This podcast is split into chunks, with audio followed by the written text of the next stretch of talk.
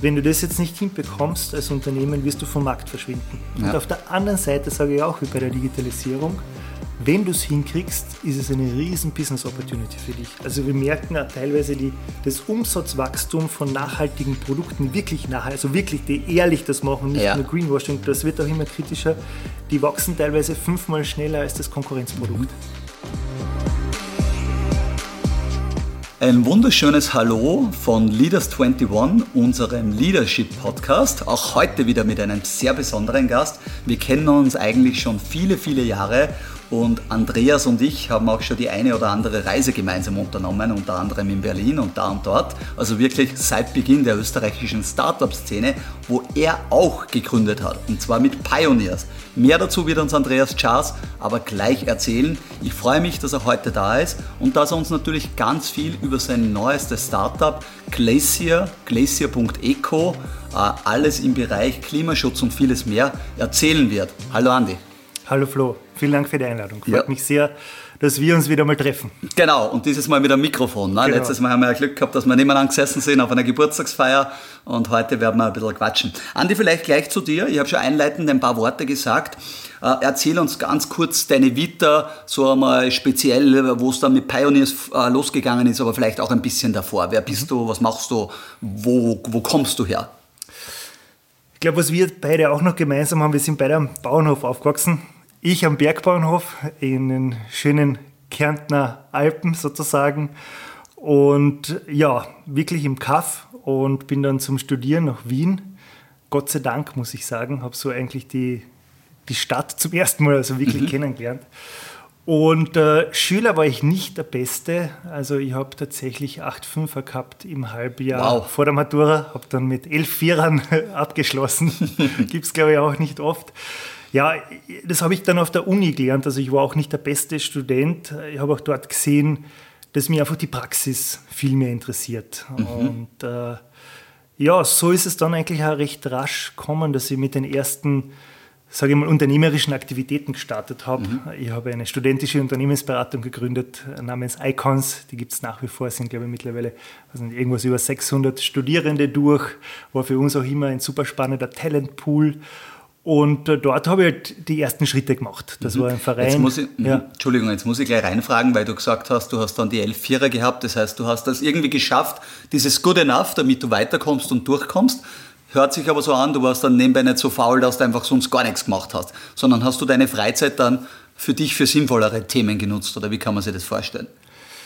Also in der Schule tatsächlich nicht. Ja, in der Schule Wirklich noch nicht. nicht. Also während der Uni dann immer mehr, weil mir einfach die Perspektive gefehlt hat. Ja? ja. Also ich, ich glaube, das ist ja wirklich das, äh, das die, die Schule halt nicht wirklich meine, meine Stärken gefördert hat. Also ich habe dann mit dem gekämpft, wo ich halt irgendwie schlecht war. Mhm. Ähm, und ich, ich merke es aber jetzt, ich bin ein sehr interessierter Mensch, ich lese sehr viel, ich versuche mich wirklich weiterzubilden. Mhm.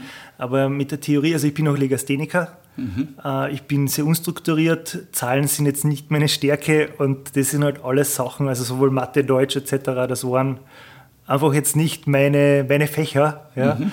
Und äh, ich, ich glaube, ich hätte wesentlich bessere Noten haben können, aber ich war dann ein Drittel der Zeit halt auch nicht in der Schule weil es mich nicht inspiriert hat. Dafür habe ich etwas sehr gut können, indem er hat einen ehemaligen österreichischen Meister in Tischfußball geschlagen. Ich habe ja. Tischfußball gespielt ja. und das habe ich wirklich äh, bis, ja, einfach in der Zeit, wo ich halt nicht in der Schule war, praktiziert. Ja.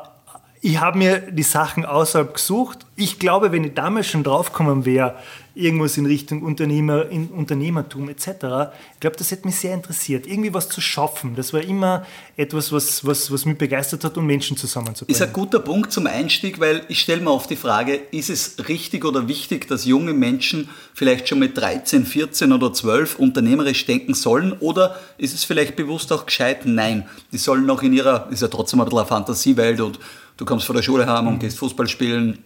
Heutzutage, weiß ich nicht, Nintendo, Switch, whatever. Ähm, ich weiß auch nicht, was richtig ist. Aber würdest du glauben, dass man Unternehmertum schon jetzt im jungen Alter, ähm, sagen wir mal Mittelschule, Gymnasium fördern sollte? Ich glaube, ich würde die Frage anders stellen. Ähm, mhm. was, also was ist Unternehmertum, was will man damit erreichen? Mhm.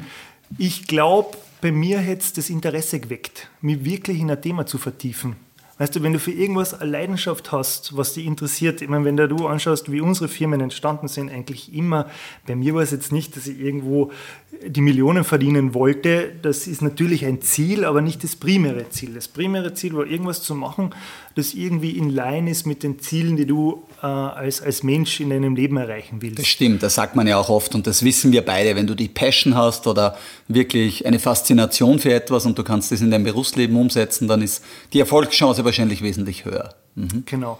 Und deshalb, vielleicht ist es nicht Unternehmertum, aber ein Projekt einmal starten. Mhm. Weißt du, irgendwie da Verantwortung zu übernehmen, eigentlich alles das, was du dann brauchst, ich glaube, das kannst du hast schon in frühen Jahren viel mehr machen als sonst, wo jemand vor, vor dir ist und dir eigentlich bist du sehr fremdbestimmt. Also dir wird gesagt, was du lernen musst, was mhm. das Richtige für dich ist, etc. Also dieses freie Denken lernst du ja gar nicht. Also du kriegst gar nicht diese Möglichkeit. Also vielleicht, um konkret jetzt zu antworten, vielleicht hast du recht, du musst jetzt nicht Unternehmer werden und ein globales Unternehmen ja. aufbauen.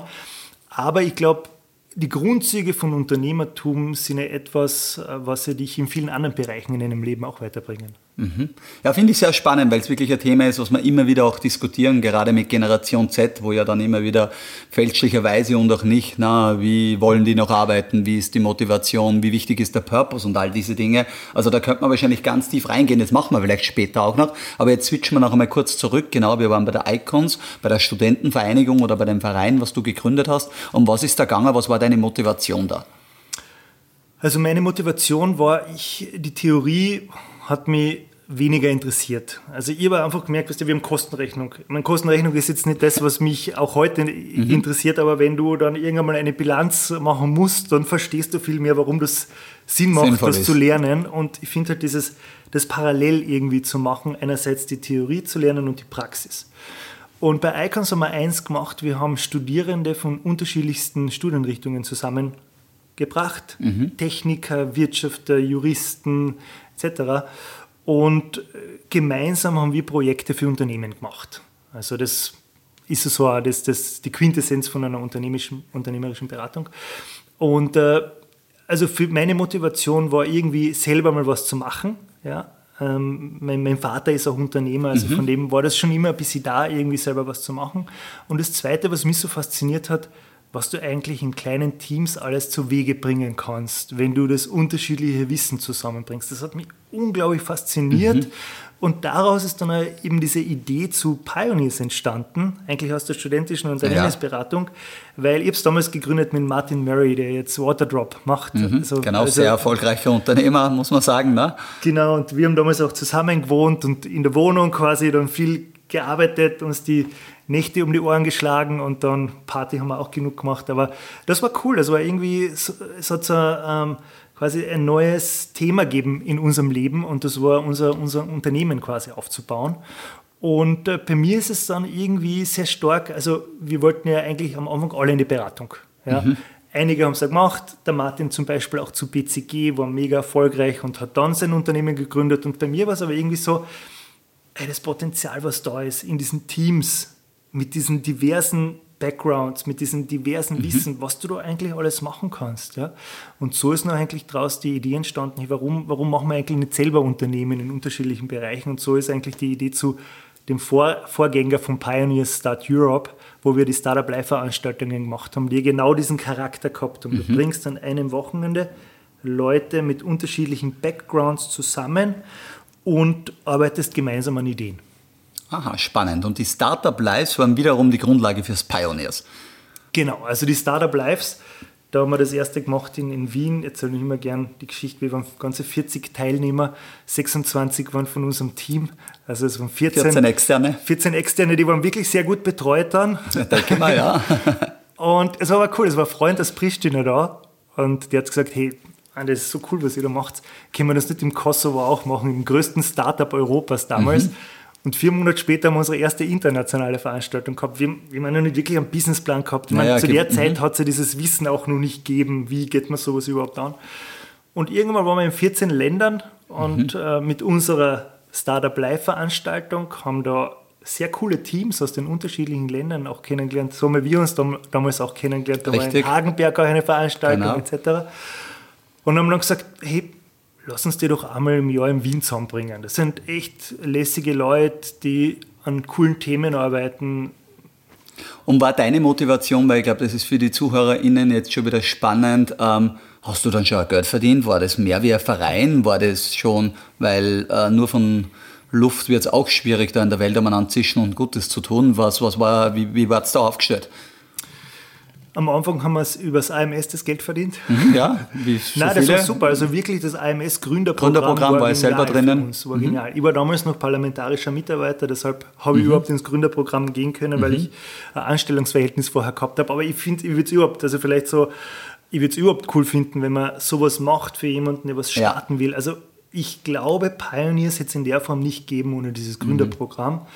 Und am Anfang ja, wir haben uns über Sponsoring finanziert, aber wie wir wissen, das ist immer ein, ein schwieriges Modell. Genau, ein Kampf. Hat dann ja. aber mhm. immer besser geklappt, weil wir, glaube ich, echt eine Marke aufgebaut haben, eine Community aufgebaut haben und so haben wir uns Schritt für Schritt vorgehandelt.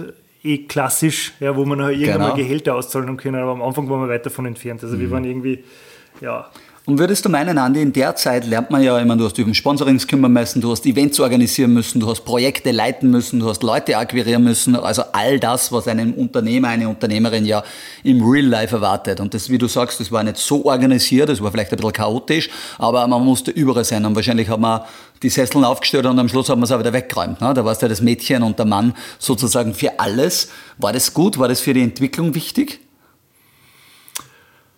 Ähm also ich bin ja jetzt noch ähm, so, wenn einfach hm, das, also ich glaube, man, man soll sich für nichts zu gut sein und das hat einen guten Grund, weil du die ganzen Prozesse noch kennenlernst. Das war ja das Lustige bei uns, es hat ja eigentlich keiner Eventmanagement-Erfahrung gehabt. Mhm. Also wir haben das eigentlich anders gedacht. Wir haben gesagt, okay, da kommen jetzt hunderte Leute zu dieser Veranstaltung. Wie können wir für die eine Experience machen, die mega cool ist? Also ähnlich wie Produktentwicklung das mhm. eigentlich auch äh, macht. Und das war gut, weil ich glaube, wir haben einfach Sachen anders gemacht, weil, weil wir es einfach nicht besser gewusst haben. Mhm. Ja. Und von dem her war es sehr gut, da durchzugehen und das ist nach wie vor wichtig und das würde ja jedem ans Herz legen. Ähm, ich meine, da geht es jetzt ja nicht nur darum, sich für etwas zu gut sein, sondern es macht einfach Sinn, die Prozesse kennenzulernen, zu wissen, was wie viel Zeit braucht etc. Und äh, ja, ähm, war aber, glaube ich, auch als Zeichen ins Team gut, dass wir alle im gleichen Boot sitzen. Und ich glaube, was, was wir und ich glaube auch ich gut gemacht habe, alles der Vision unterzuordnen. Wie war die Vision? Also die Vision war, ähm, jetzt hast du mir wirklich schnell gefragt. Aber in welche Richtung das genügt? Also, also es war, äh, bei Pioneers war es eine Technologie, die die Menschheit voranbringt mhm, und dem mhm. eine Bühne zu bieten. Mhm. Ähm, wo wir das fliegende Auto, genau. Hyperloop etc., mhm. das also waren ja so, da waren wir wirklich, glaube ich, bei vielen äh, Mathe, Rimatz mit dem Genau, mit, mit, dem mit fliegenden Auto quasi. Und der hat fast das fliegende Auto, der fastest genau. Electric Car etc. Ja, ähm, ja also die, die Technologie, die die Menschheit voranbringt. Mhm. Und, und ich glaube, jeder bei uns im Team hat das gelebt und wir haben einfach unsere Entscheidungen auf Basis dieser Vision getroffen. ganz stark getroffen. Mhm. Und dann ist daraus Pioneers entstanden. Irgendwann habt ihr dann gesagt, okay, da müssen wir jetzt noch mehr machen, eine Organisation und vor allem auch ein Event jährlich in Österreich, das ja maßgeblich dazu beigetragen hat, glaube ich, die Startup-Szene. Da müssen wir jetzt ein bisschen zurückschauen. 2009 war ja das, glaube ich, dann ähm, gegründet und das war die Motivation, oder? Dann. Also die, die primäre Motivation, ich bin, ich würde mich als Weltverbesserer bezeichnen. Mhm. Ja, ich bin, ich bin jetzt nicht, ich bin jetzt nicht, also mir geht es, ich merke, wie wichtig mittlerweile Geld ist. Das war es damals nicht so. Mir ist es wirklich nicht darum gegangen, Geld zu verdienen. Äh, aber ich sehe Geld einfach als Opportunity. Mhm. Äh, einfach, und deshalb sage ich ganz ehrlich, mit Glacier, wir wollen viel Geld verdienen. Ich glaube, bei uns ist es einfach besser aufgekommen und ich weiß, was du damit machen kannst, wenn du es halt hast. Diesen Gedanken wird mir da zu dem Zeitpunkt ein bisschen gefehlt. Ich glaube, sonst hätten wir uns noch viel mehr Gedanken gemacht über das Geschäftsmodell. Äh, aber die Motivation war wirklich, äh, ich mache mir einfach viel Gedanken über die Zukunft und wo wir, ja, man wird die Welt in 100 Jahren noch leben. Ich glaube schon. Und damals war meine Hypothese, Technologie wird alle unsere Probleme lösen. Mhm. Ähm, und der Grund daran, warum ich aufgehört mit Pioneers habe, war auch, wo ich draufgekommen bin, nein, es wird nicht so sein. So, Technologie okay. wird ein wichtiger Faktor sein, ja. Äh, aber das wird, das wird uns unterstützen. Mhm. Jetzt muss uns zu Pioneers schon noch ganz kurz ja. ein paar Backgrounds geben. Das habt ihr gegründet. Ähm, was war das Businessmodell? Wie viele Leute wart ihr in der Hochzeit? Ähm, ähm, und was, was waren deine Erfahrungen in Österreich? War das gut? Was hast du zurückgekriegt? Und ein bisschen die Dinge. Weil es war dann mhm. das erste Unternehmen, so die GmbH mit einem Co-Founder und, und, und. Mhm. Also nehmen wir uns dann auch ein paar Minuten mit. Das Business Model war, haben wir bis zum Schluss eigentlich nicht gehabt, muss ich ganz ehrlich sagen. Was also, wahrscheinlich ein Fehler war, oder? Wenn man es im Nachhinein Was ein Fehler war. Ja, ja also, wirklich Learning. genau dieses, dieses, dieser Business-Fokus, was ist unser Core-Product? Ich glaube, wir waren unglaublich gut, eine Marke aufzubauen, eine Community, genau. Leidenschaft, Begeisterung, mediale Aufmerksamkeit, global etc. Aber wir haben immer gehadert. Wir wollten eigentlich keine Event-Company sein und hätten uns einfach eingestehen müssen, wir sind eine Event-Company. So haben wir halt angefangen, eine Consulting-Schiene aufzubauen. Mhm. Wir haben halt viele Kunden gehabt. Wir haben halt gemerkt, das Digitalisierungsthema bei den Kunden ist super wichtig. Äh, und zum Schluss, wie ich gegangen bin, haben wir mehr Umsatz mit dem ich glaube, mit dem digital, also mit der digitalen Beratung gemacht als mit dem, mit dem Event-Business. Mhm. Dann haben wir mit Speed Invest gemeinsam Pioneers Ventures gegründet, einen, einen Venture-Fonds. Ja. Am Ende des Tages, was unser Geschäftsmodell hätte werden sollen, ist Daten. Ja? Also via CB Insight in die Richtung. Also mhm. Also wir, ich meine, das war wirklich ein Wahnsinn. Ich weiß nicht, ob es, wir haben 5000 Bewerbungen gekriegt im Jahr von Startups. Wahnsinn. Und es waren halt ja. jetzt nicht nur E-Mail-Adresse, sondern das waren Pitch-Decks, das waren mhm. wirklich interessante Daten, die haben wir so weit gebracht, wir sind beim Peter Thiel in San Francisco am Tisch gesessen und haben ihm Pioneers gepitcht. Ja, ja unglaublich. Ne? Und also. äh, er hat wirklich sich sogar eine Stunde Zeit genommen und mhm. hat wirklich hinterfragt. Ihm haben wir damals, also das war, zum, das war nachher schon gegen, kurz vorm Exit, ja. haben wir eigentlich dieses Datenmodell gepitcht, wo mhm. wir gesagt haben, wir haben Daten über Firmen, äh, über die Gründer, äh, über Technologien und das alles äh, kann man verkaufen in der einen oder anderen Form. Mhm, interessant. Aber trotzdem, ich glaube, eines der großen Learnings natürlich, jetzt sagt man oft, wir finden unser Businessmodell am Weg da bin ich auch da und dort wahrscheinlich skeptisch, dass es dann trotzdem schwierig wird, wenn man es am Weg baut. Ich glaube, wenn das Produkt nicht funktioniert und man muss das pivoten und ändern, okay, fair enough. Aber so immer dahin tun und dann nicht einheitlich war wahrscheinlich auch schwierig dann. Und vor allem das Event war halt dann einmal jährlich, das war so das Hauptevent. Gell? Es ist, glaube ich, auch schwierig, auf ein so ein Ding hinzuarbeiten und dann ist das alles wieder weg. So, oder? Es war immer, also das, das, das Pioneers Festival hat uns über eine Million gekostet. Ne? Und das, das musste mal und das war ohne Personalkosten, das war nur das Event. Ja. ja Wahnsinn. Und das musste man irgendwo auch äh, erwirtschaften. Und wir haben ja nachher die brillante Idee gehabt, na, wir gehen jetzt auch noch nach Tokio und mit einem, einem der größten Medienkonzerne der Welt haben wir in, in, in Tokio das Pioneers Asia gemacht. Ähm, was eine mega coole Erfahrung war. Und ich mag wirklich keine der Erfahrungen mhm, missen. Mhm, äh, würde es jetzt anders machen? Ja, bin ich dankbar für den Weg, wie er war? Ja. Ich glaube, das hat genau alles so gepasst, dass ich das gelernt habe, was ich lernen muss. Es hat Spaß gemacht, es war eine unglaublich intensive Zeit auch. Aber ich bin unglaublich dankbar dafür, dass ich, da, dass ich das machen habe dürfen und denke noch immer gerne zurück. Genau. Und dann auch, es ist dann auch ein Exit entstanden, ihr habt das genau. Unternehmen weiterverkauft, also haben auch äh, die Akteure Geld verdient dabei ähm, und so eigentlich ja ganz gut auch ausgegangen, die Story, oder? Das muss man ja sagen, ne? Absolut, ja. absolut. Also wenn ich zurückdenke an Pioneers, spüre ich Dankbarkeit und Freude. Ich äh, habe viele Freunde kennengelernt, ähm, einen gemeinsamen Freund, den Hansi Hansmann, der auch bei uns Investor war, der mich auch ganz stark unterstützt hat mhm. in dieser Zeit. Ähm, muss ich auch sagen. Wir haben auch unsere Differenzen gehabt, muss man auch sagen, aber schlussendlich äh, blicke ich sehr gerne zurück auf diese Zeit und bin dankbar. Ja, cool. Gut, dann machen wir mal das Kapitel zu und schließen das ab. Und dann gab es ja noch, bevor es jetzt äh, zu Glacier gegangen ist, äh, gab es ja noch die DAA, also die IA, glaube ich, war das. DIA, ja. Die Digitalisierungsagentur Österreichs, sozusagen etwas politischer Nähe. Ähm, erklär uns, was war das? Ich, meine, ich muss jetzt vielleicht als, als, Background dazu sagen, du warst da immer schon eigentlich auch sehr gut in der Art und Weise der Kommunikation, warst immer politisch auch ein bisschen involviert. Das Thema hat dich stark interessiert und da glaube ich ist eine Opportunity, also eine Gelegenheit aufgegangen, dass du da auch was für Österreich mithelfen kannst. Um was ist da gegangen? Also ich bin dann ähm, gefragt worden, ob mich das interessieren würde, die Digitalisierungsagentur für die österreichische Bundesregierung aufzubauen. Und äh, zudem, also ich bin ein politisch interessierter Mensch, ich, ich würde einfach gerne den Hebel auch besser verstehen oder ich wollte den Hebel besser verstehen, mhm. den die Politik hat. Das war eigentlich meine Hauptmotivation. Und äh, nicht so wie beim Startup, da startest du halt mit einem gewissen Budget und das war auch schon im Groben vorher angekündigt und, und dann entsteht halt diese Fantasie in einem Moment wie viele Projekte ich eigentlich schon immer umsetzen wollte, die da mhm, eigentlich die mit, da dem, mit, dem, mit, dem, Budget möglich mhm. waren. Ich habe auch die Möglichkeit gekriegt, mein eigenes Team aufzubauen. Habe, glaube ich, ein sehr Startup-mäßiges Team aufgebaut. Das mhm. war mir auch wichtig. Also mhm. einfach Leute, die schnell äh, Sachen umsetzen also können. Also quasi Leute nicht aus der Politik. Genau, mhm. nicht aus der Politik. Und Budget war das so, war das so siebenstellig, also über eine Million oder wie kann man sich das vorstellen? Es war, es war über eine Million. Ja, okay, ja. okay. Da kann man genau. schon was machen damit. Genau, ja. genau. Mhm. Ähm, auf, ähm, ja, über eine Million und also das Budget war nachher auch nicht das Problem. Also mhm. am Anfang war auch viele Möglichkeiten da, ähm, viele, zumindest hat es danach ausgeschaut.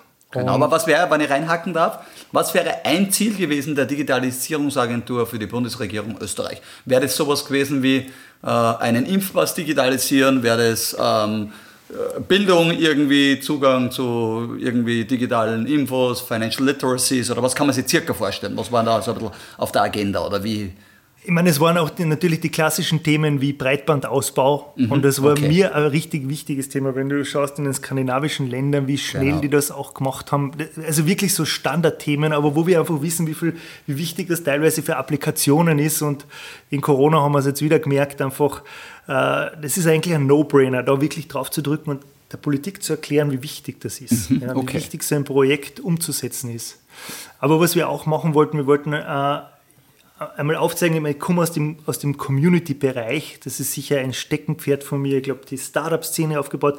Wir wollten einen Schritt weitergehen und eine Digital-Community aufbauen. Was wo in Österreich passiert und da vielleicht ein Kompetenzzentrum zum Beispiel zur künstlichen Intelligenz zu machen. Mhm. Auch damals war das Thema Nachhaltigkeit schon am, am Tapet und du kennst mich, ich wollte eigentlich immer schon für Österreich so ein Schwerpunktthema äh, definieren, wo wir dann am vollen Fokus drauf legen und eine globale Exzellenz entwickeln. Mhm, ja. Genau. Da haben wir mit Clemens Wasner damals auch geredet, geredet, ob wir nicht irgendwie Österreich zu einem Vorreiter machen im mhm. Bereich der künstlichen Intelligenz. Ich glaube, es wäre ein super Zeitpunkt gewesen, gewesen das ja. zu machen. Genau, jetzt war viel äh, Konjunktiv viel, dabei. Ne? Viel, genau. genau, viel Talent auch da etc., viel Wissen. Äh, und, und dann, glaube ich, wenn die Politik versteht, was das für eine Chance ist und da wirklich Geld investiert, dann hätte das was richtig Großartiges werden können. Hätte werden können, genau, da muss ich jetzt ein bisschen reinbohren. Ähm, Hat es die Politik nicht verstanden? Oder warst du dann geflasht, wie schwer vielleicht im öffentlichen Leben oder öffentlichen Dienst dann auch Dinge umzusetzen sind? Kriegt man Gegenwind oder wie kann man sich das vorstellen? Oder an was ist es dann wahrscheinlich schlussendlich auch gescheitert? Weil es klingt ja so mhm. wie für dich jetzt, werden erfolgreiche Dinge auch dabei gewesen sein, aber so, die, die, irgendwo wissen wir ja alle, dass es dann gewisse Dinge nicht passiert sind. Mhm. Wie, da müssen wir ein bisschen reinschauen, weil es, glaube ich, interessant ist. Also, eines der wichtigsten Learnings für mich war, und jetzt auch nicht etwas, was man eigentlich nicht weiß. Es ist das Thema die Perioden, also die, die, die Wahlzyklen. Legislaturperioden. Die Legislaturperioden mhm. und die Wahlzyklen. Und auch was für ein Druck auf der Politik lastet, in dieser Zeit zu performen und wie schwierig es ist, Themen, die ein Stück weit langfristiger sind, die mehr Zeit brauchen, mhm. irgendwie da reinzubekommen. Mhm. Ja. Also ich würde gar nicht sagen, dass die Themen nicht auf Interesse gestoßen sind. Ähm, aber was dann immer mehr in den Vordergrund gerückt ist, wie können wir jetzt Schlagzeilen bekommen? Ja? Wie mhm. können wir jetzt Titelseite, was müssen wir machen, damit wir jetzt auf die, auf die Kronenzeitung Titelseite kommen? Ja? Und so, das haben wir dann nicht wirklich verfolgt und je weniger wir das verfolgt haben, umso mehr ist eigentlich auch ein bisschen dieses, dieser Wunsch kommen, da jetzt mehr zu machen. Ja? Und so sind halt diese langfristigen Projekte immer mehr in den Hintergrund geraten und, und diese kurzfristigen Themen immer mehr aufs Aufgepoppt. Tableau, wo mhm. ich dann eigentlich auch noch nach fünf Monaten habe ich für mich die Entscheidung getroffen, äh, das wird es nicht und nach neun Monaten bin ich noch aus, äh, quasi ausgestiegen äh, und tatsächlich ist es aber schwer, da irgendwen auch dafür verantwortlich zu machen, weil das System das nicht hergibt. das System gibt es nicht her. Mhm. Das, das, das System ist wirklich das, wenn halt nachher von Anfang an, wenn gleich sowas machen wir, welche Projekte, was ist da, also da wirklich langfristig, langfristig zu arbeiten, äh, ist nicht im Sinne des jetzigen Systems.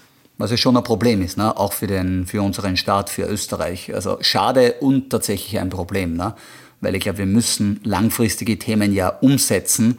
Ähm, und ich bin schon der Meinung, und soll kein politischer Podcast oder Diskussion jetzt werden, aber wir verlieren natürlich auch europaweit Anschluss, wenn man sich Digitalisierung anschaut und man schaut nach Spanien, die viel weiter hinten waren, viel weiter vorne sind, die baltischen Staaten, der Osten, du hast Skandinavien erwähnt. Ähm, vielleicht abschließend das Politische. Wo glaubst du, kann man ansetzen? Was können denn Themen sein? Ich war ja selber auch da ein bisschen in der äh, Bundesregierung da für, für spezielle Projekte mit eingebunden und habe auch die Schwierigkeiten gesehen. Und dieser Gegenwind, der hat mich quasi so äh, erschüttert, dass Leute einfach auch gar nicht so unbedingt wollen. Und mhm. Veränderung ist halt Aufwand und Aufwand muss nicht sein, aber.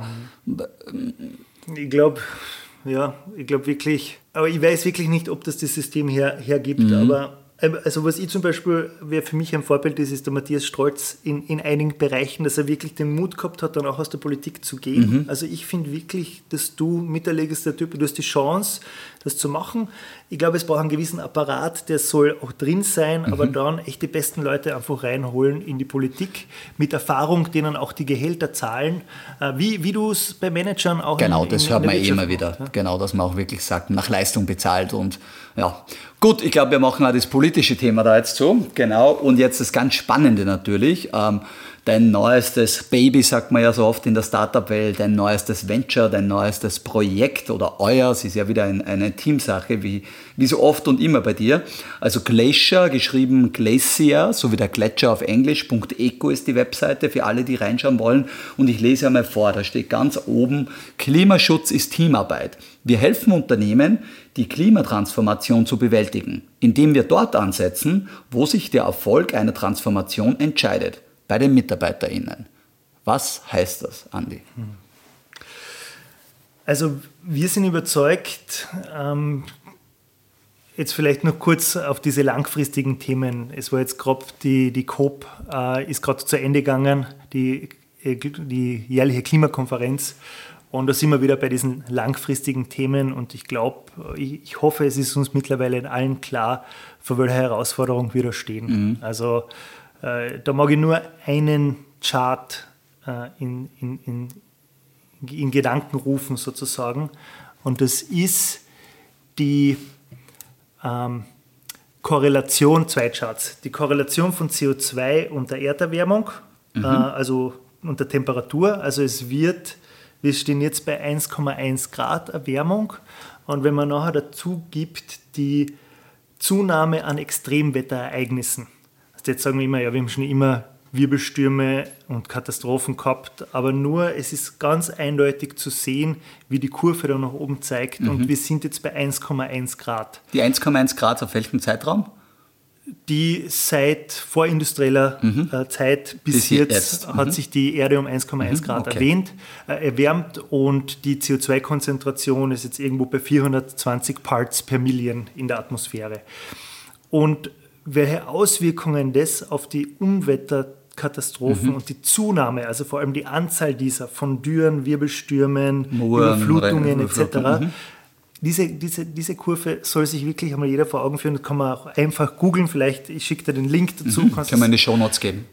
Ähm, wenn man sich das anschaut, 1,1 Grad und wir reden jetzt irgendwo von 3, 3 Grad, dann steuern wir auf, ein, auf eine wirkliche absolute Klimakatastrophe zu. So, und das war es jetzt auch schon mit dystopischen Szenarien, weil im gleichen Atemzug sage ich auch, wir können das noch in den Griff bekommen, aber wir müssen jetzt wirklich Nägel mit Köpfen machen. Also mhm. diese Transformation der Wirtschaft, auch der Gesellschaft und vor allem, also der Wirtschaft sind ja die Unternehmen, muss uns gelingen. Mhm. Darf ja. ich kurz einhaken, ähm, bevor wir da weitergehen auf die Mitarbeiter und auf das Team? Wann ist die Entscheidung für dich zu gekommen, in das Thema reinzugehen? War das immer schon mitgelaufen ähm, oder war dann irgendwann der Punkt jetzt nach der Digitalisierungsagentur da, wo du gesehen hast, äh, das ist auch eine Business Opportunity. Du hast gesagt, du musst Geld verdienen, um Gutes zu tun. Das unterschreibe ich. Äh, sagen auch viele Philanthropen, die sagen, ja, wir brauchen ein erfolgreiches Business, damit wir Dinge auch besser machen können. Hat mir sehr gut gefallen, die Aussage. Aber wo ist der Punkt gekommen? Wie ist er gekommen und wie hat er dich selber tangiert vielleicht? Mhm. Also es waren tatsächlich meine zwei kleinen Töchter, die mhm. mich zum, zum Nachdenken angeregt haben. ähm, ich mir überlegt, in welcher Welt wenn die aufwachsen. Und ich, ich glaube wirklich, wenn die in 30 Jahren zurückschauen auf unsere Generation, die werden sich auf den Kopf greifen. Die werden, die werden kein Verständnis dafür haben. Und die werden sagen, wir, warum haben die das nicht gesehen? Dass wir Oder? wohl wissen, also wir wissen, wir mhm. fahren auf den Abgrund zu mhm. und, und wir machen nichts. Die werden einfach kein Verständnis dafür haben.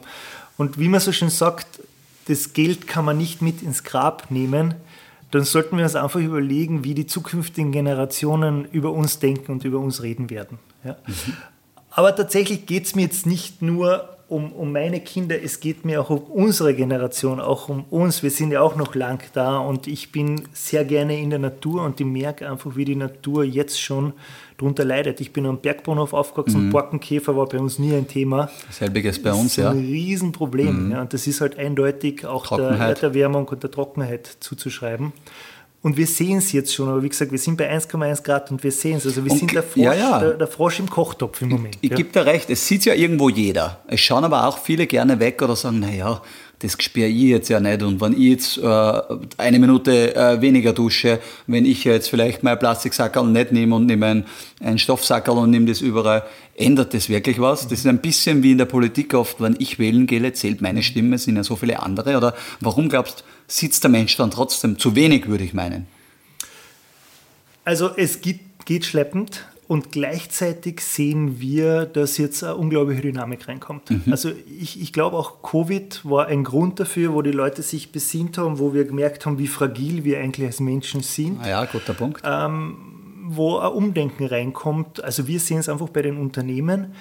Ähm, wo wir teilweise mit Unternehmen reden, die sagen, hey, eines der größten Förderung, Forderungen unserer Belegschaft ist, dass wir im Bereich Klimaschutz mehr machen. Ja? Wenn du da die Statistiken anschaust, vor allem bei den zukünftigen Mitarbeiterinnen, 72 Prozent der Millennials, für die ist ein Top-3-Kriterium bei der Auswahl des Arbeitgebers, was der im Bereich Nachhaltigkeit macht. Ja? Mhm. Und vor allem die junge Generation lebt uns ja schon vor. Schau mal an, wie viel vegetarisch oder vegan unterwegs sind. Schau mal an, wie viele Secondhand-Mode äh, kaufen. Und die setzen das auch schon um. Und tatsächlich, ich glaube eher, dass es nicht ein Problem von wollen ist, schon auch, aber mehr ein Problem von nicht wissen wie und was ist richtig. Mhm.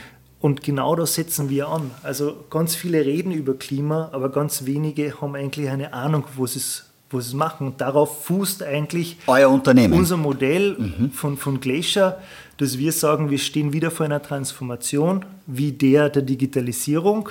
Also du musst dir einfach überlegen, wie du das machst, wie du das Unternehmen transformierst. Und wir sind halt überzeugt, dass es nicht mehr ausreicht, wenn ein paar wenige Personen im Unternehmen sich damit beschäftigen. Also die Nachhaltigkeitsabteilung klassisch, ja. wie wir es kennen. Wir glauben, es betrifft alle Bereiche. Wir sagen sogar, every job is a climate job. Mhm. Und äh, das bedeutet, dass du die Nachhaltigkeitsabteilung wird mehr eine Koordinationsfunktion übernehmen und du hast in jedem Department brauchst du Wissen. Und ich bringe dir jetzt ein Beispiel. Ich habe letztens einen Bankmitarbeiter getroffen, von einer Bank, die nach außen sich als nachhaltigste Bank, es machen viele, mhm, aber äh, bezeichnet, bezeichnet sich so. Mhm. Und tatsächlich schöne Folien und super Auftreten etc., sehr überzeugt. Und dann habe ich im Gespräch gefragt, was er zu den Scope-3-Emissionen der Finanzbranche sagt. Ja. Und er hat nicht gewusst, was Scope-3-Emissionen sind. Ich glaube, viele Zuhörer wissen es auch ich nicht. Ich weiß auch nicht. also äh, der CO2-Fußabdruck setzt sich aus unterschiedlichen ähm, Scopes zusammen. Mhm. Scope 1 ist sozusagen das, wenn man jetzt zum Beispiel ein, ein Firmenauto hat und das verbrennt Sprit, dann mhm. gehört das zu den Scope-1-Emissionen. Also wo man selber fossile Brennstoffe verbrennt mhm. und, und CO2, CO2 verursacht. verursacht. Das zweite ist eigentlich, kannst du zusammenfassen als Strom, also mhm. Energie, Energie, die man bezieht. Und das dritte ist Upstream, Downstream, also Emissionen, die eigentlich von deinen Zulieferern und von deinen Kunden verursacht werden. Mhm. Also ist ganz lustig ein Beispiel, das ich tatsächlich auch gerne bringe, weil es mich die Be Be die Bewerbung wirklich sehr stört. Der klimaneutrale Flughafen Wien, der von sich sagt, er ist klimaneutral. Ja. Und, wenn du, und was wir die nicht einberechnen, ist sind die ganzen 3. Flugzeuge, die genau. starten und landen. Ja, ja, und die müssten wir eigentlich, und sie schreiben wir eh dazu in Scope 1 und Scope 2. Mhm. Aber es ist halt ein bisschen eine Irreführung, mhm. weil zu glauben, okay, äh, ich fliegen ist eigentlich eh nicht so schlimm, weil der Flughafen ist klimaneutral. Ne? Mhm, okay, und würde das schon unter Greenwashing fallen oder wie, wie definiert also, wenn man du mich sich fragst, da? Äh, würde ich, würde ich sagen ja, ja. Mhm, okay. weil es, ich meine, es ganz viel, also das war gibt es einige super spannende Artikel, wie viele Firmen sich jetzt klimaneutral nennen.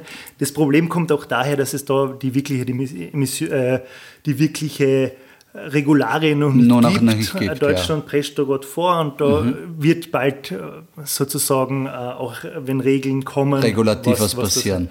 Aber vielleicht zurück zum Beispiel mhm. von einem Bankmitarbeiter. Ja. Auf jeden Fall, wenn du dich als, als Bank bezeichnest, die im Bereich Klimaschutz ganz vorne ist, dann meiner Meinung nach muss ein Mitarbeiter auch diese Informationen kennen.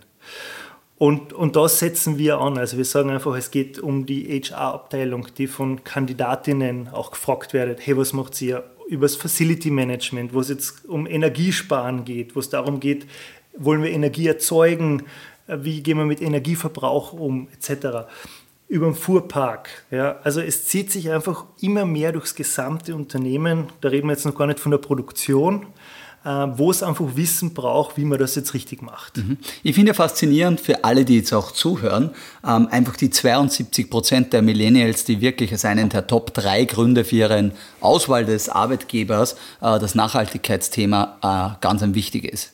Weil es zeigt ja auch, man kann es sich als Unternehmen eigentlich nicht mehr leisten, nichts zu tun.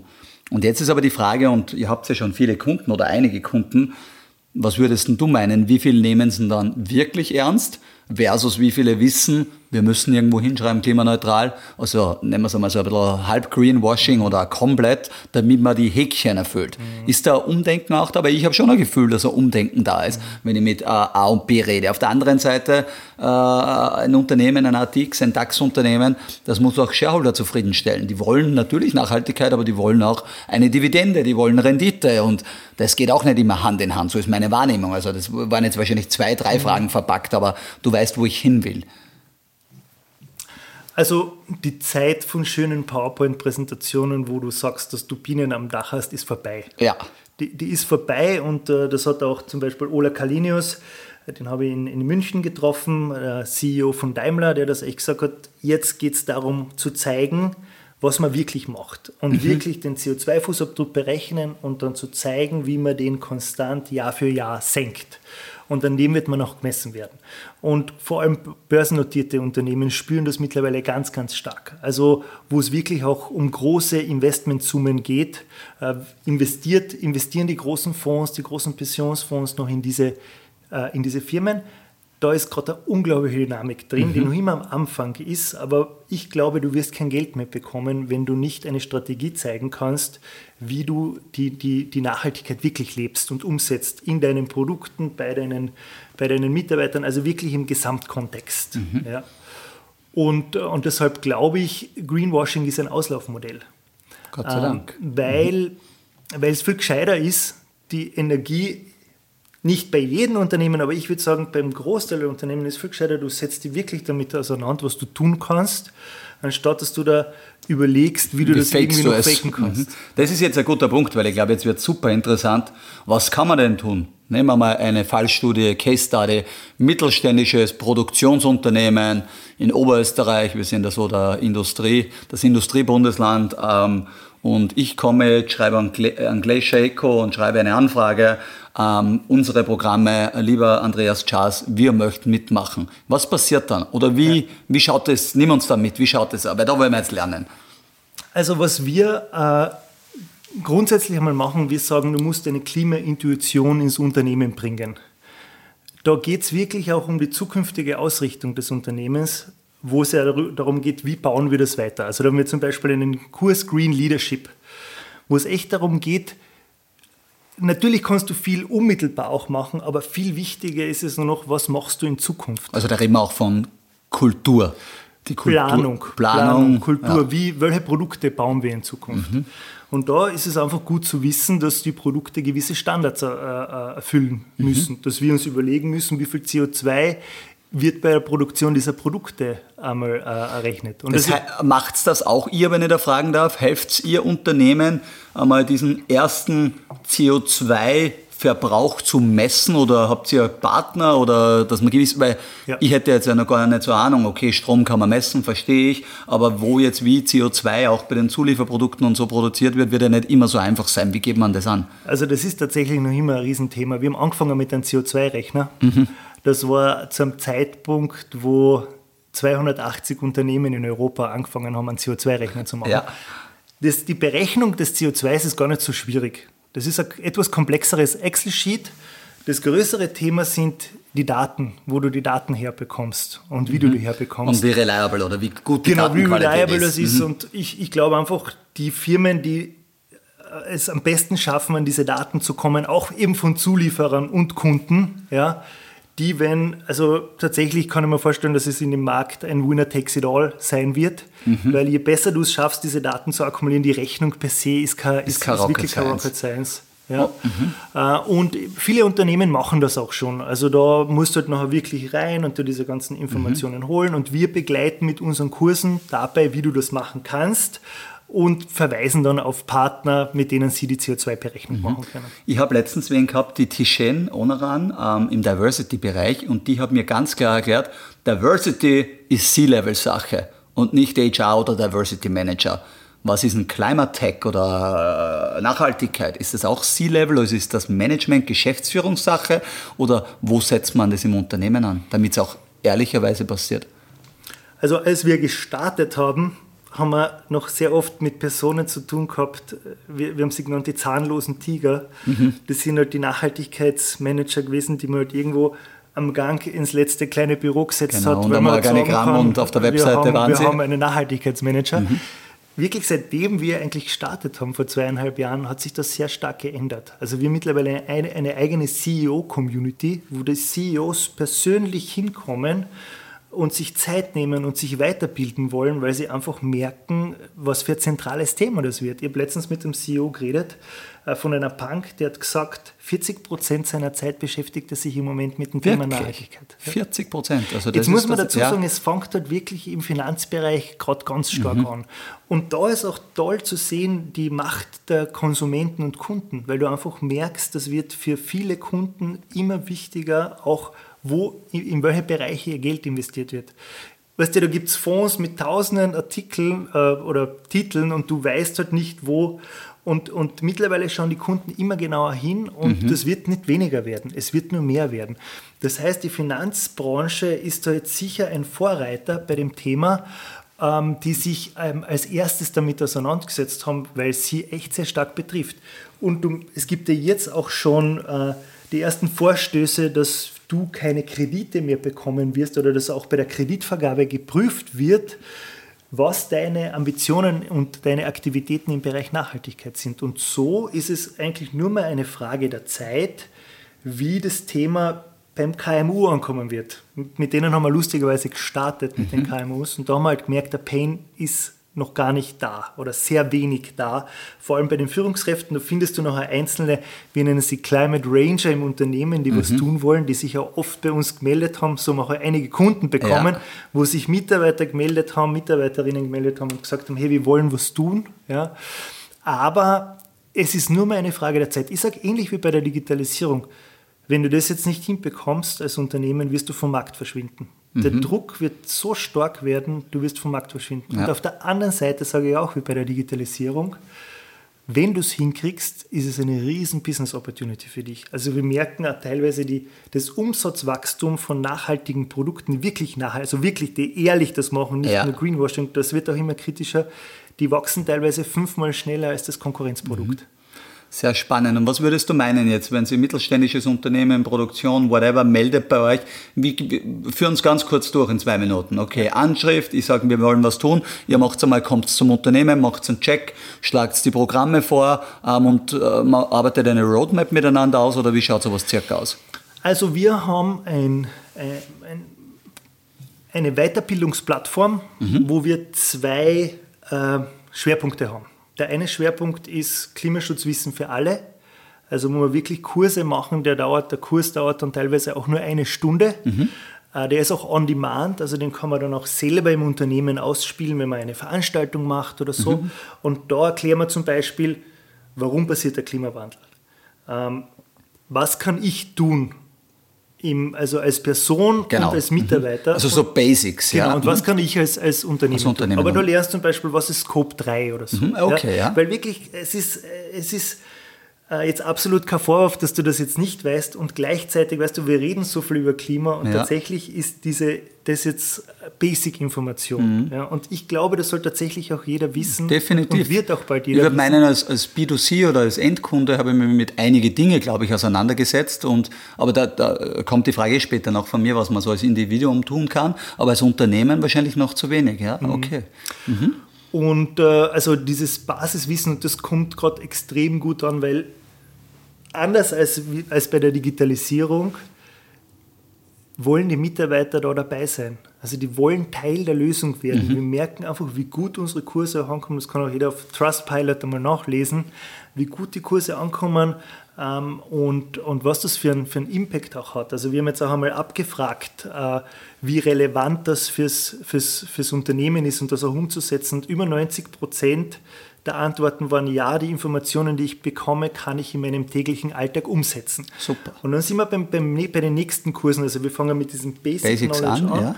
Und in Zukunft soll es dahin gehen, du bist Mitarbeiterin im HR-Bereich und du kriegst eine Learning Journey für uns, wo du genau äh, von uns quasi erklärt bekommst, welche Informationen im Bereich Nachhaltigkeit für dich wichtig sind. Mhm. Ganz oft zum Beispiel äh, Team Green. Was gerade in vielen Unternehmen draußen entsteht, ist, dass sich Mitarbeiter, Mitarbeiterinnen zusammentun und sozusagen ihre eigene Initiative im Unternehmen starten. Und die machen das teilweise in ihrer Freizeit. Und das passiert schon bei ganz vielen. Und wir sagen jedem Unternehmen, bau dein eigenes Team Green auf. Ja, setz du die Initiative und gib den Mitarbeiterinnen und Mitarbeitern die Zeit, an dem Thema zu arbeiten. Weil was gibt es Schöneres, wie wenn du an, neben der Arbeit, die hoffentlich sinnvoll ist, auch noch an was anderem Sinnvollen arbeiten kannst. Mhm. Ja? So, und wenn man jetzt diese Basic Education eben hat, dann gehen wir halt rein. Wir machen zum Beispiel einen Kurs zu Leadership, wir machen einen Kurs zu Communication, aber auch in Zukunft wollen wir industriespezifischen Content anbieten, Tourismus. Mhm. Ja?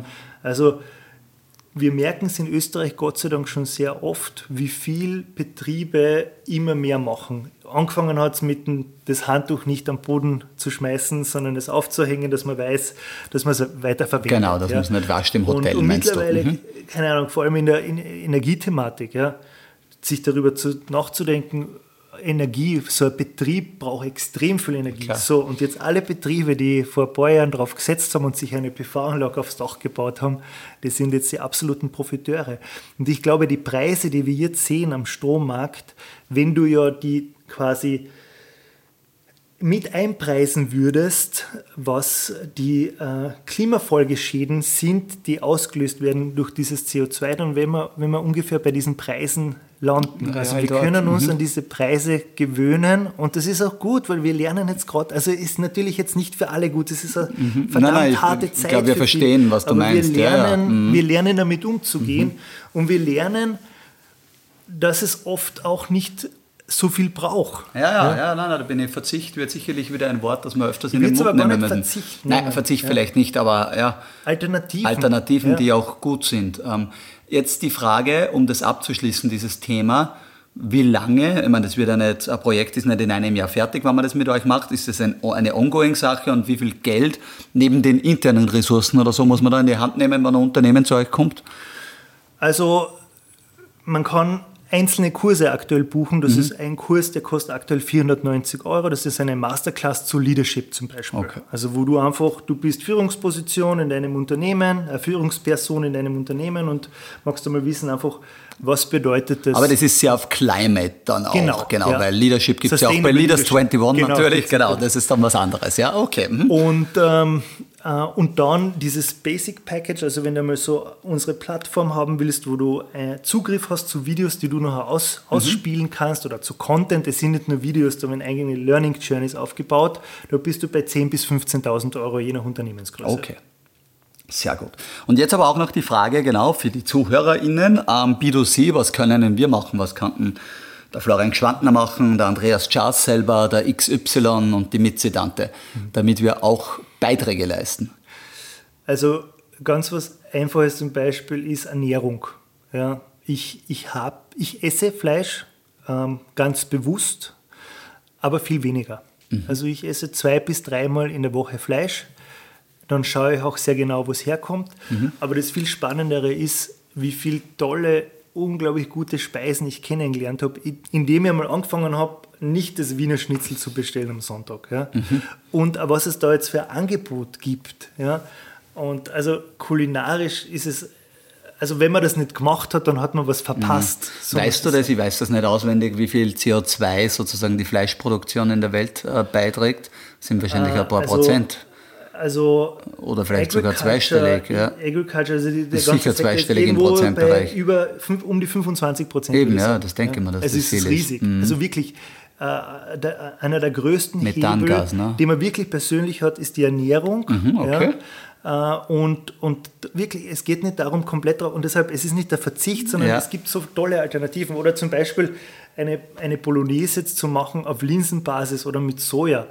Du merkst keinen Unterschied, ob da jetzt Fleisch drinnen ist. Mhm. Ja, ja, ja oder, also kennt ja jeder ein bisschen und so Beyond Meat und die Burger genau. und, und, und. Genau, okay, Fleisch ist ja ein genau. Thema. Ein zweites und ein drittes schnelles noch? Mobilität. Mobilität, da erzähle ich eine, eine coole Geschichte. Ich war jetzt vor kurzem in Alpbach, ähm, habe mich kurzfristig entschlossen, eine Person kennenzulernen, mit der habe ich einen Call gehabt und ich habe gesagt, hey, wir sollten, wir sollten uns einmal besser kennenlernen. So, wir haben gesagt, gehen wir wandern. Ja? Wir haben uns echt ausgemacht, passt, in drei Wochen treffen wir uns in Alpbach und gehen dort wandern. Was habe ich gemacht? Ich habe mich in der Früh um sieben in den Zug gesetzt, bin nach Brixleck gefahren, habe mhm. dort den Bus genommen, bin nach Alpbach gefahren und dann haben wir uns ein günstiges Zimmer genommen, haben Abend gegessen, haben dann in 24 Stunden drei Gipfel gemacht, Boah, okay. super Gespräche mhm. gehabt währenddessen. Und am nächsten Tag um 10 bin ich zurückgefahren, wieder im Zug, im Zug perfekt arbeiten können. Mhm. Ja, das Internet Gott sei Dank auch immer besser. Genau. So, und durch das Klimaticket hat mir das 89 Euro gekostet. Mhm. Auf die andere Seite, jetzt muss man sagen, du bist von Wien gefahren. Ne? Das Wien, ist einmal, einmal genau. Ost-West. Ne? Genau. Und, und mit Zimmer, mit, mit allem. Rauf, mhm. 89 Euro, mhm. aber mega coole Experience gehabt. Mhm. Und weißt du, jetzt musst du dir vorstellen, wenn du das mit dem Auto machst, du kannst im, im Auto nicht arbeiten. Mhm. Ähm, Man, Gott sei Dank passiert mit E-Mobilität auch einiges in dem Bereich, ne? darf man jetzt nicht?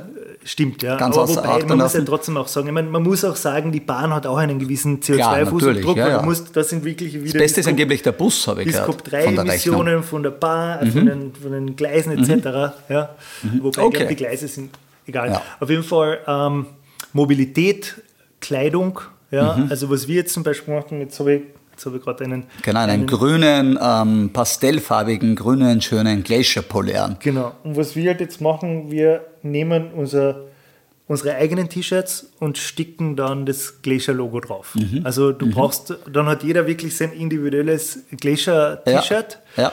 Aber du brauchst, Kein nur, neues kaufen. du brauchst keine neuen kaufen. Auch hier tut sich einiges. Ich bin vom ehemaligen Adidas CMO im Startup investiert, die heißen Unless und die machen biodegradable, also biologisch abbaubare äh, Shirts und und und. Die kannst du wirklich eingraben, in drei Wochen ist das T-Shirt fast weg. Cool, ja. Also auch dort passiert cool. viel. Ne? Ich meine, im Gegensatz zu der Fast Fashion und Shein und Co. und was da eh gerade alles jetzt ein bisschen in die Medien ist. Ja? Mhm. Okay, das sind drei super Themen, die wir mitnehmen. Wir sind schon bei 52 Minuten und wir haben noch einige Themen, Andi. Ähm, aber ich kann alle nur einladen, wirklich auch einmal auf die Homepage zu gehen und noch einmal Glacier, Glacier.eco, schaut da mal rein, ihr habt es gehört, man kann sich einfach melden bei euch. Da sind wir schon. Wie viele Unternehmen, mit wie vielen Unternehmen arbeitet ihr schon? 170. Mit 170 Unternehmen mittlerweile. Und da, ich lese gerade da die Logos, die da von links nach rechts zischen. Pfizer, Microsoft, Google, also auch wirklich namhafte Großkonzerne. Also das ist jetzt nicht nur in Wien-Umgebung, sondern wirklich international, oder? Jetzt muss man dazu sagen, mit den meisten arbeiten wir jetzt in Österreich zusammen, ja. aber was wir merken bei vielen äh, docken wir jetzt international immer mehr an. Jetzt muss man dazu sagen, wir haben uns bewusst am Anfang dafür entschieden, mehr in Österreich zu machen, aber genau aus dem Grund produzieren wir immer mehr englischen Content, äh, weil wir einfach auch jetzt stark nach Deutschland gehen. Wir haben die ersten Kunden auch in Deutschland, Infineon, Stepstone mhm. Äh, und es ist nur eine Frage der Zeit. Ja, ja. Super. Sehr cool. Also Gratulation einmal dazu. Ähm, wir wissen auch alle, du lebst das auch und du, du promotest es. Man spürt dich, man hört dich, man sieht dich. Ähm, danke dafür und sind wir natürlich sehr, sehr gespannt, was da noch passiert. Wie du ja weißt, im Podcast geht es dann immer noch ein paar Fragen um Leadership. Du bist ja ein Leader seit ganz, ganz jungen Jahren äh, mit deiner Reise. Ich hätte ganz salopp einmal gefragt, was verstehst du denn unter Leadership? Also für mich ist Leadership einmal eine Vision zu haben. Also diesen, diesen Nordstern zu bauen, wo man hinarbeitet und dann, wir haben es auch schon kurz angesprochen, ähm, dem auch alles unterzuordnen. Also wie beim Fußballteam, das sagt, wir wollen Champions League gewinnen und dann halt wirklich zu sagen, okay, das ist unser Ziel und äh, auf dem richten wir alles aus.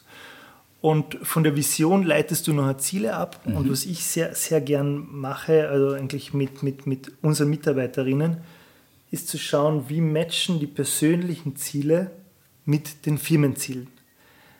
Weil die Überlegung dahinter ist, ähm, es gibt ja nichts, du verbringst so viel Zeit, die du wach bist in der Arbeit. Ja. Und was gibt es Schöneres, wenn du deine persönlichen Ziele dadurch verwirklichen kannst oder zumindest einen Teil davon, mhm. wenn du die Firmenziele verwirklichst? Also für mich ist das ganz ein wichtiger Check zu schauen, wie matcht das. Heißt das aber auch, wenn ich bei Glacier arbeiten will und da muss ich, muss ich dir jetzt erst meine persönlichen Ziele sagen, damit du sagst, matcht das überhaupt? Weil ich könnte jetzt sagen, ein Ziel ist bei mir gerade ein bisschen Spanisch zu lernen. Äh, matcht ja vielleicht dann nicht mit dem Unternehmensziel. Also ich mache das mit dem einen oder anderen Mitarbeiter, aber es ist keine Voraussetzung. Okay. Es ist keine Voraussetzung, mhm. Äh, aber das ist auch äh, das Buch, was du wahrscheinlich kennen, Big Five for Life. Ja, klar, in, in ja. dem Buch geht es ja genau darum, das zu matchen, weil ich, ich glaube, wenn du das schaffst und also wie, wie machen wir das? Es ist einfach haben wir wieder das Gefühl, dass die Ziele, einfach, dass du deine Ziele dadurch erfüllen kannst mhm. oder nicht. Das ist ja eigentlich eine, eine Frage, du brauchst es nicht ja, genau ja, wissen, sondern verstanden. es ist einmal ja. so eine grobe Einschätzung, ja, passt ja, das. Genau. Weil du gerade das Buch erwähnt hast, was man sehr empfehlen kann. Ich bin mir sehr sicher, dass du mir das Buch geschenkt hast. Das war das erste Buch, was mhm. ich von dir gekriegt habe. Ganz sicher sogar. Kann ich mich nur erinnern an die Museumstage, an einen John Strickland oder ja. äh, genau, wie er geheißen hat. John Strelicky. Äh, Strelicky, ja genau, ja, ja, mhm, super. Äh, sehr, sehr empfehlenswert. Der Big Five for Life. Andi, wie definierst du den Erfolg und warum bist du erfolgreich? Für mich ist Erfolg im, im Moment zu sein. Das ist vielleicht jetzt eine ja, etwas untypische Definition, mhm. aber ich habe einfach für mich eins festgestellt, das Leben passiert nur jetzt. Es passiert mhm. nicht morgen und nicht gestern. Und ich sehe, also für mich ist Erfolg im Moment zu sein. Mhm. Sehr schön, schöne Antwort. Welche Führungskraft hat dich in deinem Berufsleben geprägt und warum? Ich habe nicht so viele Führungskräfte. ja, weil man immer der eigene Chef ist. Dann nennen wir es vielleicht, welche Person hat dich in deinem Berufsleben geprägt und warum? Also wer mich wirklich sehr geprägt hat, war der Richard Branson. Mhm. Die hat mich sehr geprägt. Das war das erste Buch, ich glaube Losing My Virginity. Virginity. Mhm. War das erste Buch, das ich gelesen habe zu, zu Unternehmertum damals 2007, 2008. Ja. Und das, also ich, ich habe mich einfach da wiedergefunden.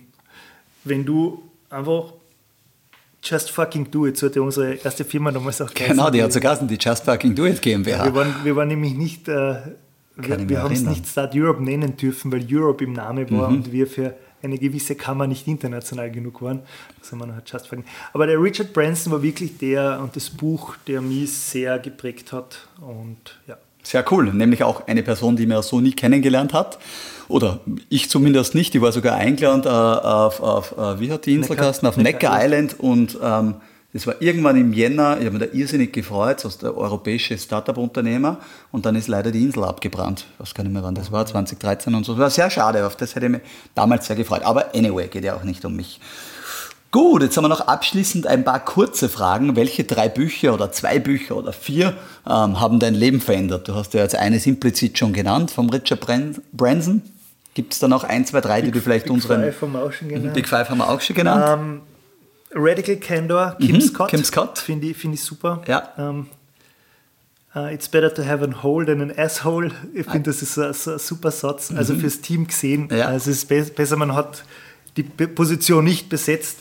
Da waren wirklich ganz, ganz viele so, so Praxistipps drin, die Rockstar, Superstar, was man da im Team braucht. Genau. Ähm, Tribal Leadership, mhm. ein Buch, das mhm. äh, mit, die, mit diesen unterschiedlichen Tribes, Tribes den ja. ich auch mhm. sehr empfehlen kann. Wo, was hat mir da getriggert, ist dieses Competitive Thinking in Zukunft. Da ist ja diese fünf Stufen, die du hast, und auf der letzten Stufe, also die vierte Stufe ist We are great als Team. Das ist quasi, mhm. was wir im Unternehmen leben, gemeinsam ein Ziel zu verfolgen und wir um Competition. Und die fünfte Stufe bei diesen Tribes ist uh, Life is great. Und, und das ist, glaube ich, etwas, was für die Zukunft sehr, sehr wichtig wird. Da geht es nämlich darum, dass du nicht einen anderen Education Provider, also in unserem Fall als Competition siehst, versuchen wir auch immer weniger, sondern den Klimawandel. Oder in der Pharma, in der Pharmaindustrie ist es nicht der andere Pharmakonzern, sondern Krebs. Ja? Mhm. Also, dass wir quasi als Menschheit da in eine Denke reinkommen, wo wir Competition nochmal neu denken. Mhm. Da muss jetzt noch spannend. viel passieren, ja. dass das so weit kommt, aber ich glaube, das, das wird dahin kommen. Genau diese zwei Bücher wieder noch. Sehr gut, vielen Dank. Welcher Kauf unter 100 Euro oder in der Gegend hat dich in den letzten zwölf Monaten dein Leben am positivsten oder einfach beeinflusst? Gibt es irgendein Gadget, irgendein whatever it is? Kann ich da nochmal auf die Reise nach Alpbach referenzieren? Sicher. 89 Euro. Ticket, also Ticket nicht, weil Ticket war das Klimaticket, genau. aber die Reise als die, Ganzes. Die Reise 89 Wahnsinn. Euro. Und deshalb ja. wirklich, ich kann ich sagen, Klimaticket, eines der genialsten Erfindungen der Politik mhm. der letzten 30 Jahre. Es ist so cool, wirklich. Und da haben wir, glaube ich, wirklich einmal international ein Aushängeschild. Ja, definitiv. Wie einfach das funktioniert. Ja. Super. Und eine letzte Frage an dich. Wenn du einen Tipp an den 18-jährigen Andy geben könntest, welcher Tipp wäre das? Das wäre Vertrau aufs Leben und alles hat einen Grund, warum es passiert. Und so wie der Steve Jobs so schön sagt, du kannst connecting the dots backwards. Mhm. Also wenn du dann zurückschaust, haben vor allem diese Phasen, wo es unglaublich hart war und so, da ist eigentlich ein Riesenschatz begraben. Wenn du in der Situation richtig damit umgehst, wenn du das quasi embraced und nicht verzweifelst, so hart mhm. es ist, wenn du einfach sagst, es hat einen Grund, warum das ist und ich habe die Chance, jetzt unglaublich viel zu lernen.